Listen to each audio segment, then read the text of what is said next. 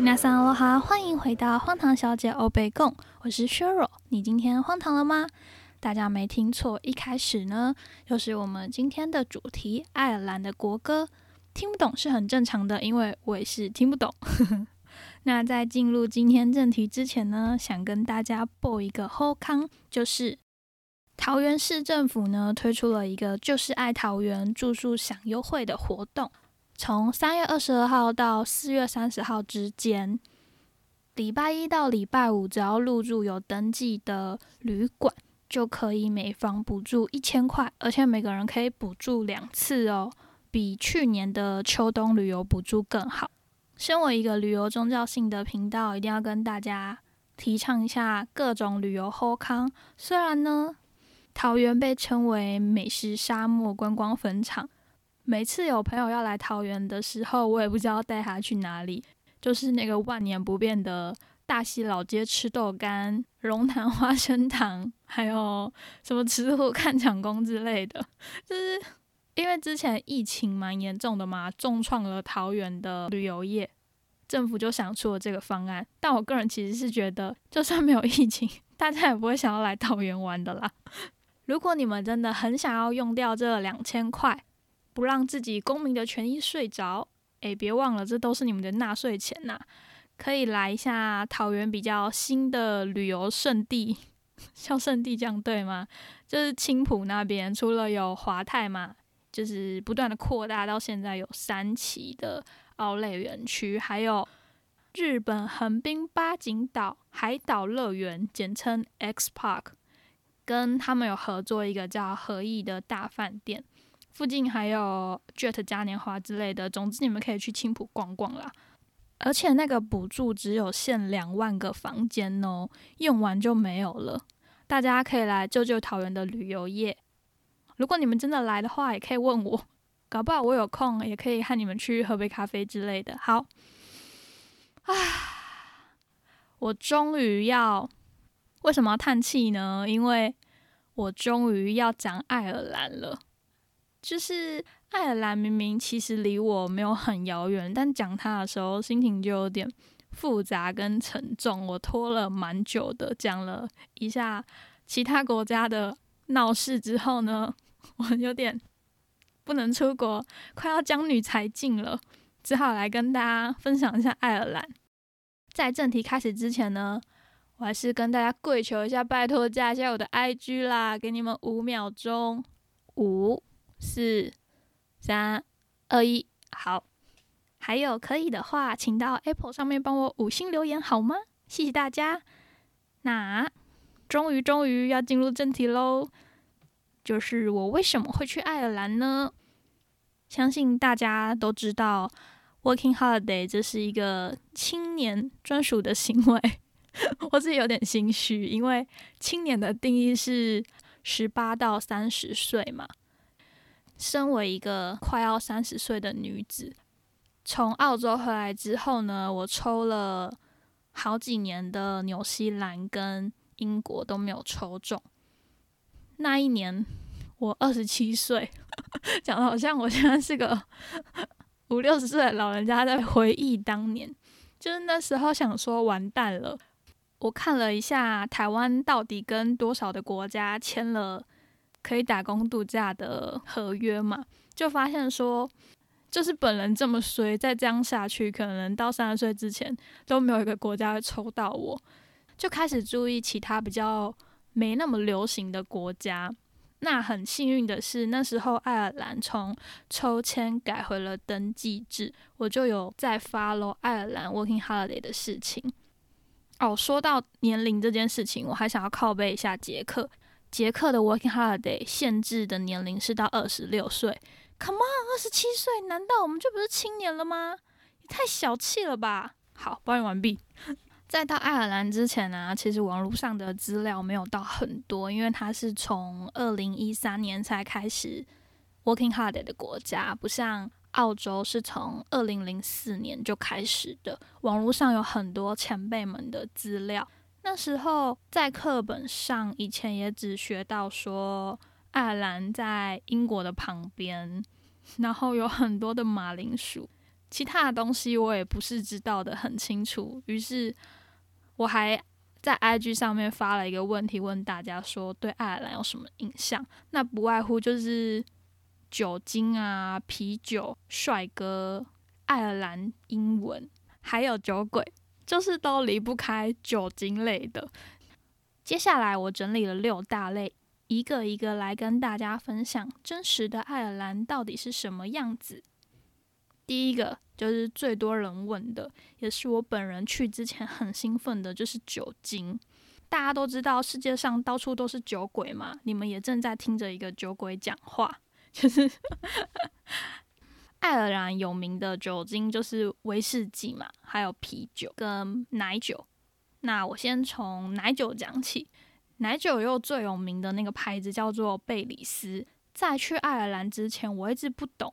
为什么那个酒明明叫贝里斯奶酒，但它却是爱尔兰生产的？后来我才知道，说贝里斯是英文翻译过来的。我一直把它跟中美洲我们的邦交国贝里斯搞混，但其实他们的英文念法不太一样，一个是 Belize，另一个是 Belize。就是你知道，我们台湾人的中翻音总是这么的幽默。导致我一直以为贝里斯爱尔兰奶酒是中美国家的产物。好，再来是啤酒，啤酒最有名的就是 Guinness 嘛，健力士那个黑黑的。之前我卖酒的时候，很凑巧的卖了几次健力士，就是一个偷偷喝到饱的概念。但说实在的，女生好像比较没有那么喜欢这一种啤酒，因为是。黑啤酒味道会比较厚一点。啤酒其实依发酵的方式分成两大类，一种是上层发酵啤酒，在发酵的过程中，酵母会移动至液面，像是爱尔兰啤酒 L，就是一种上层发酵的啤酒。发酵的温度呢比较高，发酵的时间比较短，通常在两到三天就可以完成了。它有更加浓厚的口感。那另外一种呢，就是 Lager，中文叫做拉格啤酒，很有名的就是那个 Pilsner 皮尔森啤酒。听到这边，你们要睡着了吗？就是好像有太多一点都不有趣的专有名词，醒醒！那再分享一个跟健力士有关的，大家知道金氏世界纪录的那个金氏，其实是翻译从 Guinness 的那个金过来的吗？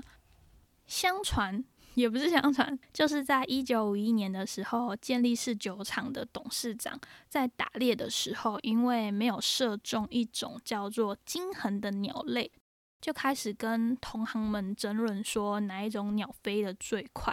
但当时的参考资料没有很多嘛，就不够回答这些问题。那董事长就想说，嗯。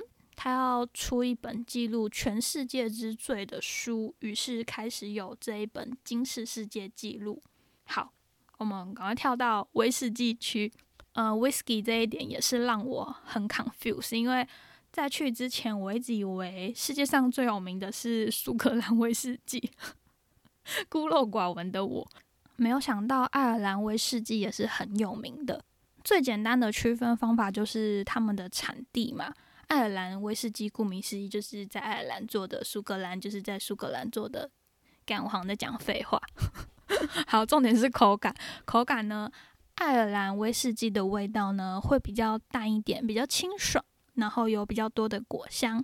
因为苏格兰威士忌会有机会经过泥煤的烘烤，就是那种 God damn，就是很臭的味道。我不懂为什么男生喜欢泥煤味，很像。那你干嘛不去把泥土加到水里和一和就好了呢？完蛋了，我要这一段我又要被揍了。就是泥煤味威士忌真的很臭诶，怎么可以有人喝得下去？我不懂，我真的不懂诶。可不可以请老司机就是跟我分享一下，那到底有什么好喝的？好，接下来就是爱尔兰威士忌的拼法多了一个 e，w i s k e y。那苏格兰的拼法是 W I S K Y，美国因为有爱尔兰大量的移民过去，所以美国也是 follow 爱尔兰的拼法，里面有多一个 E。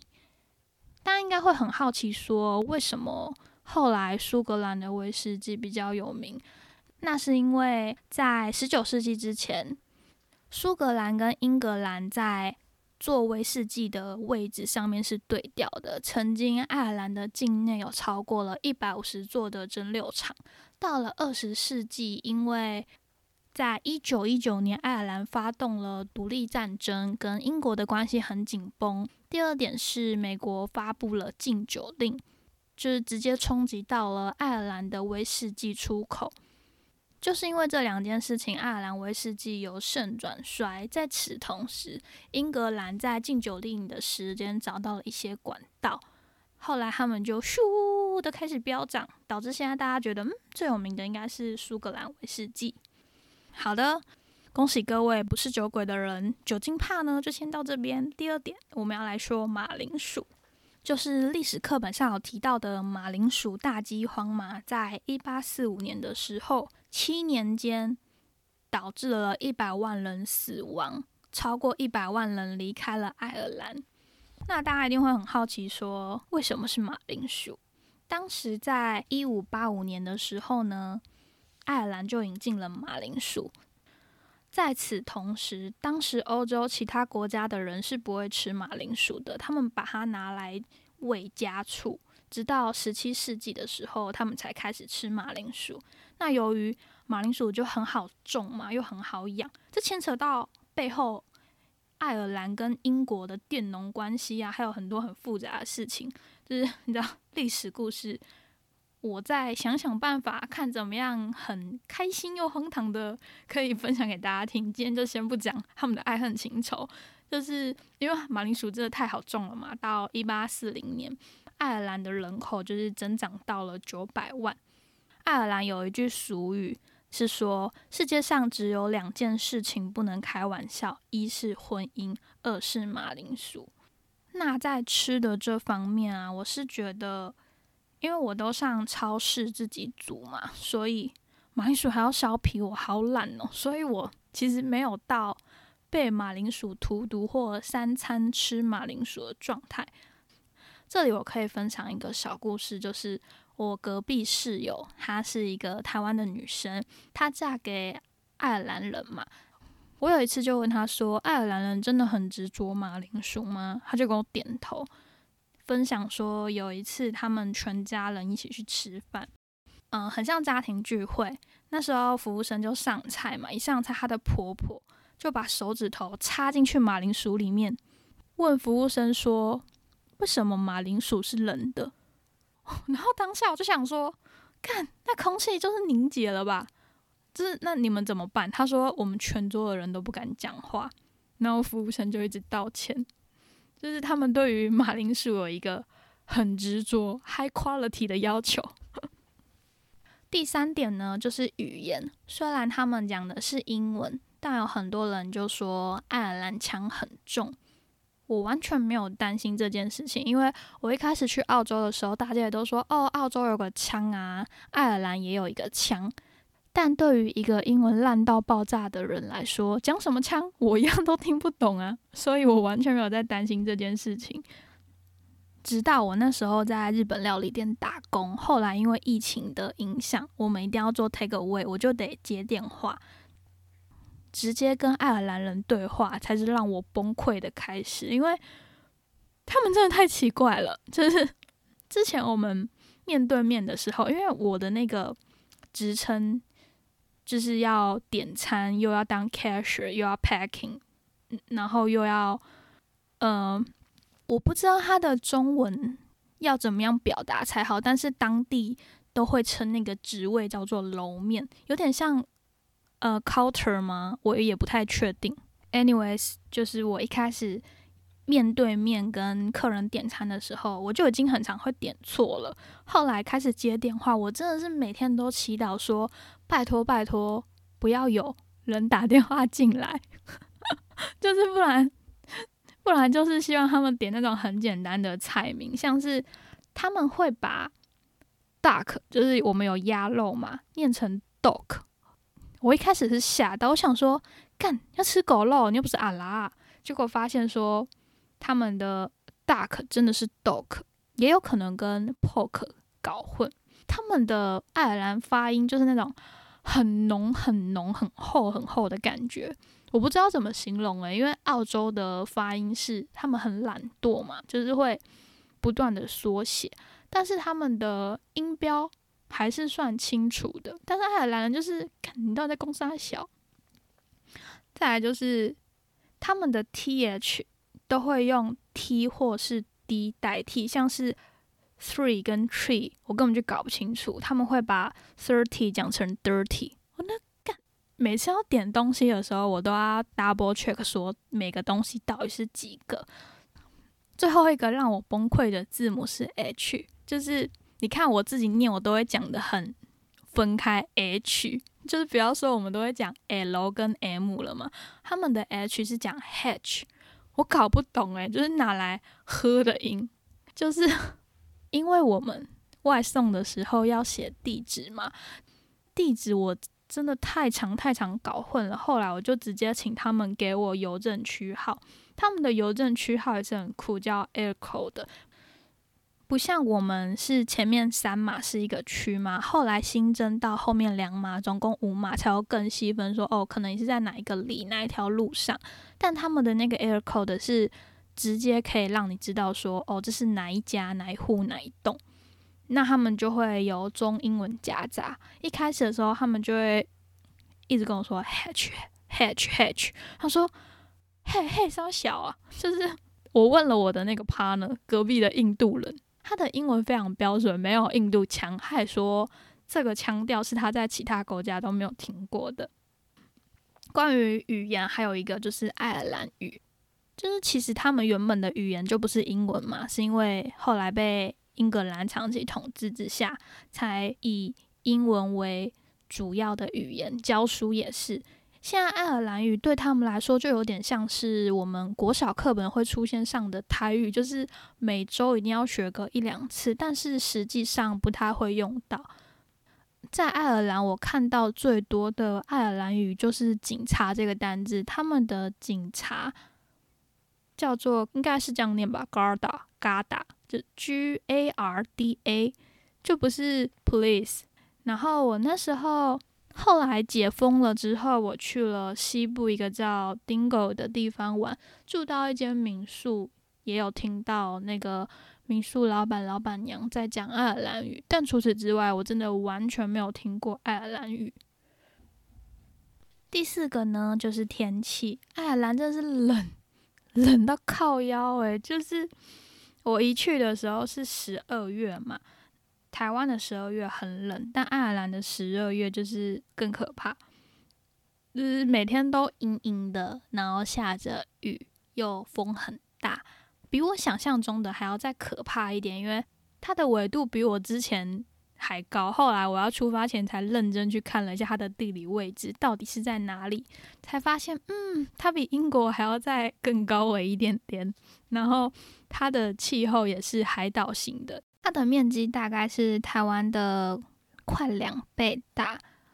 出发前我在做功课的时候啊，就看到网络上很多人说爱尔兰人都不爱撑伞，就是欧洲国家的人好像都不爱撑伞，澳洲人也是，就说雨都细细的，啊他们都比较习惯穿防风防泼水的衣服。结果我一去，那个雨真的每场都爆大诶，到底是谁在那边欧北共说雨小小的？而且那个风啊，就是我一去，就是那一件衣服本来是有点防泼水的，就是里面全湿，我就赶快去买了一把伞，黑色的那一种，呃，没有折叠式的。结果我一出那个商场。一分钟吧，不对，我觉得应该只有三十秒吧。那个风就直接把我的伞吹断嘞，我靠腰，然后我整个大傻爆眼呐。后来我就问了一下当地的台湾人，就说在那边最好是用我们那种折叠式的，因为可以被风吹的凹来凹去，很嫩 Q，不会断掉。然后我那时候在路上就已经很堵然了嘛，就是在等红绿灯的时候，还听到路人讲话说，嗯。什么很像在 take shower，然后我想说干，我整个超湿。你在那边很青春的，像演电影。然后还有一个女的就问说：“哎，啊我的那个睫毛膏有没有卸掉？就是没有卸掉嘛？”她还很开心的说：“嗯，我今天用哇，就是防水的这样子。”我想说，看这国家的人重点也都太奇怪了吧。一开始的时候，我就很期待说夏天赶快到，就开始问各个国家，就开始问附近的前辈们。有人说这边的夏天只有两个月或者是一个月，你要好好把握。然后有些人还说这里的夏天只有两个礼拜啊，我就一直在等，想说嗯。六月了，嗯，七月了，怎么夏天还不来？后来我在问的时候，他们就说什么夏天早就过啦。我就想说，嗯，夏天到底什么时候来过？你知道吗？因为在那边气温大概是十出头上下，他们就会觉得，嗯，这个天气非常不错。就二十度对他们来说，就是夏天的天气，一定要穿短袖的。然后。零到五度，我觉得我去的时候，可能是因为从十二月开始吧，一直都是零到五度之前，而且我整个人衰到我去的那一年，就是前年一九年的时候，还下雪，就说已经好几年没有在 Dublin 的 City 里面看到雪，我还竟然遇到了异常的冷。就是我很崩溃啊，因为身为一个太妹，我真的是很想要天天都三十度，你知道吗？就冷到月经都不来。我的室友马来西亚姐姐，她就说啊，这很正常的啦，因为刚来的时候我的月经也是晚了大概两个礼拜才来。隔壁那个爱尔兰人妻啊，他说他来的时候也是十二月，他冷到坐在马桶上哭，说为什么我要来爱尔兰？就是听了大家就会觉得，嗯。好像很冷是正常的，除了很冷之外，还有就是太阳就一定会很少嘛。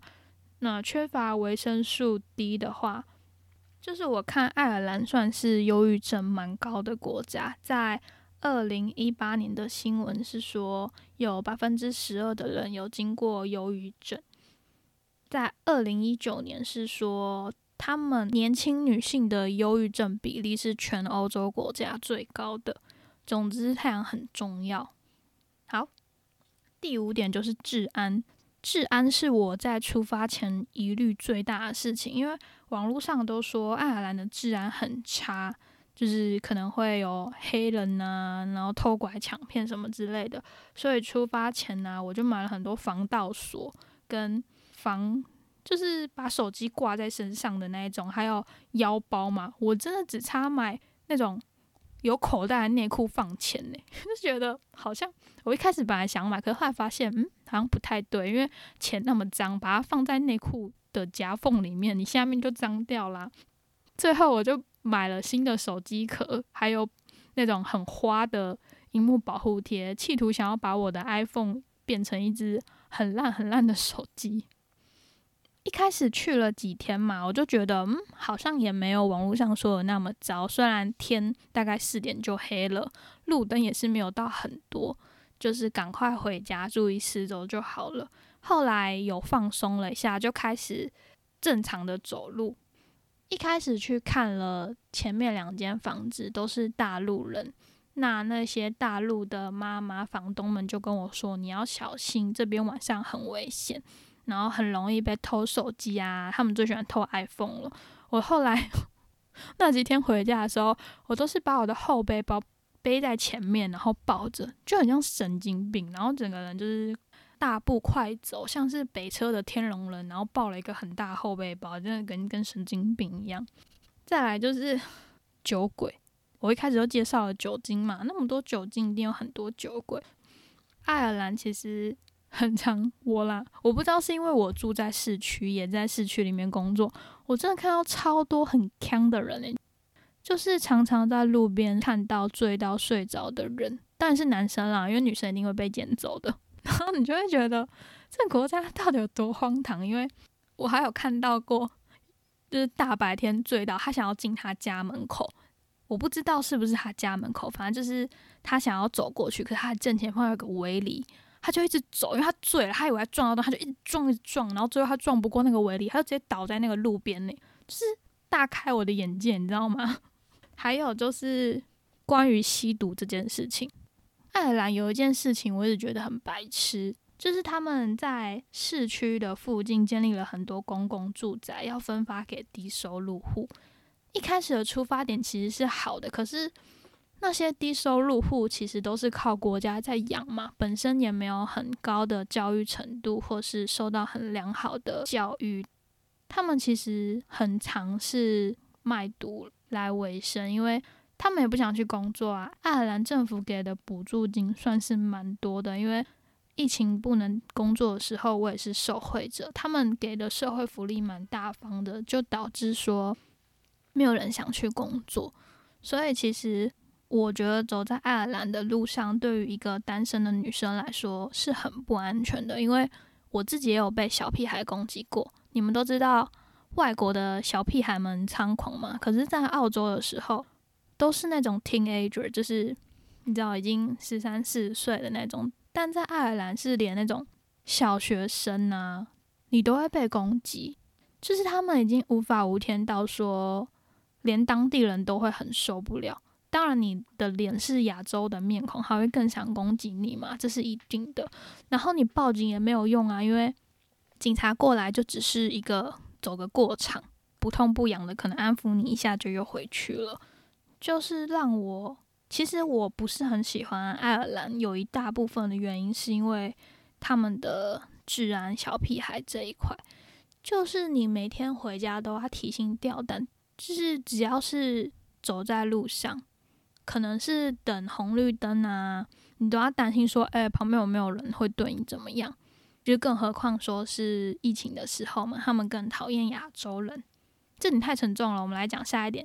下一点呢，就是我一回来台湾的时候，我的朋友就说：“看你有没有吃到种马？”很抱歉，我真的没有，因为爱尔兰帅哥真的好少哦。他们帅的种马是那种 real 马，你知道吗？real horse。他们比较帅，就是没有那种英伦帅哥满街跑的感觉。还去查了一下，说到底“种马”这个词是怎么来的？原来是一个爱尔兰的男明星叫科林·法洛。大家真的拜托去搜寻一下，他年轻的时候真的超帅的，就是一个行走的荷尔蒙，感觉可以播种全世界，绝对可以。他会有这个称呼，就是因为他的性爱光碟影片流出来。嗯，但他现在老了啦，就是没有当年那么帅气了。近期他比较有名的角色，大概就是《怪兽与他们的产地》里面那个魔法部长，还有那个《单身动物园》里面想变成龙虾的那个人。大家去找他早期的时候的照片就好了，真的超帅。好了，以上的六点呢，就是我。对爱尔兰的刻板印象，希望有帮大家平反一下。虽然我在讲的时候好像还是一直干掉爱尔兰，但是这个不太公平啦，因为我去的时候真的是疫情，就是我想要先赚一下钱，再到爱尔兰和欧洲其他国家玩的时候呢，就开始 lock down 了嘛，所以我没有享受到爱尔兰带给我的美好，再加上说。我觉得去第一个国家这件事情好像有点像是初恋，就是你的初恋总是最美好的吧？你去的第一个国家也是最美好的。因为前几天我看到其他 podcaster 的动态，他第一个国家去的就是爱尔兰，他很想念爱尔兰。上个礼拜三月十七号是爱尔兰的圣派崔克节，他就说他很想念。那这个感觉就像是。我看到了一月二十六号是澳大利亚纪念日一样，我也会很想回去。就是在想说，嗯，大家对于第一个国家去的，好像都有一种初恋迷失这样子。哦，但我其实还是要讲，以后我一定会再回去爱尔兰，因为我觉得这一次有一点算是一个没那么正面的旅程，是这样说吗？就是我有很多没有体验到它的美好，像是。我那时候对爱尔兰还有个印象是《P.S. 我爱你》里面那个女主角是高危女孩，他们是在爱尔兰相遇的，所以拍摄的场景有一部分是在 Wicklow 的山里面。后来我去了，虽然我在爱尔兰的那段期间最热最美的时间就是封城，然后我去的时候那些绿绿的树又开始枯萎了。但我可以感受到，说如果是春夏去的话，一定会很美好。而且爱尔兰真的有很多不同层次的绿，又有一个叫做绿宝石的称呼，就会想说，以后一定要再去看看。对了，忘了跟大家分享一下 Irish Coffee，这个也是有人问我的。爱尔兰咖啡呢，也跟长岛冰茶一样，其实是一种调酒，只是它的名称是咖啡。最基本的就是分成三层，底下是爱尔兰威士忌，而且一定要强调是爱尔兰的，不能用苏格兰的。大家还记得我一开始说了什么吗？苏格兰的 威士忌都有一个泥美味，就是要用比较带有果香的爱尔兰威士忌。那第二层呢，就会是 espresso 或者是已经调好的咖啡，最上面是一层 cream。它其实是在一九四零年时。一个叫 Joe Sheridan 的厨师，他是一个餐厅兼咖啡厅的主厨。那时候他是在空军基地的码头，想要招待来自美国的客人。那位客人是旧金山纪事报的旅游作者。后来喝着杯咖啡以后，他就爱上了嘛。回到了旧金山，他就一直想喝这杯咖啡，就到处看有没有人可以调制出这杯咖啡。后来爱尔兰咖啡就。开始红了嘛，一直红到现在。那它还有另外一个比较浪漫的传说，就是爱尔兰咖啡其实是一位在选弄机场工作的酒保所调制而成的。他暗恋着一位只喝咖啡的空姐，就帮他做了一杯 Irish Coffee。那每次空姐飞过来，他都会做一杯咖啡给他嘛。就这样来来回回，来来回回。后来，空姐辞去了工作嘛，回到她的故乡之后，就依然想念着这个味道，找遍了所有的咖啡厅和酒吧，都找不到这一种爱尔兰咖啡，才发现说这杯咖啡原来是酒保为他调制的，就是这么煽情的故事。那今天就先到这里啦，不知道下一次讲旅游景点，大家有没有兴趣？如果有的话，大家可以私信我的 IG，或者是到 Apple 下面帮我留个五星留言，一定要五星哦。或到其他的播放平台上面留言都可以哦。那今天就先到这里啦，See ya。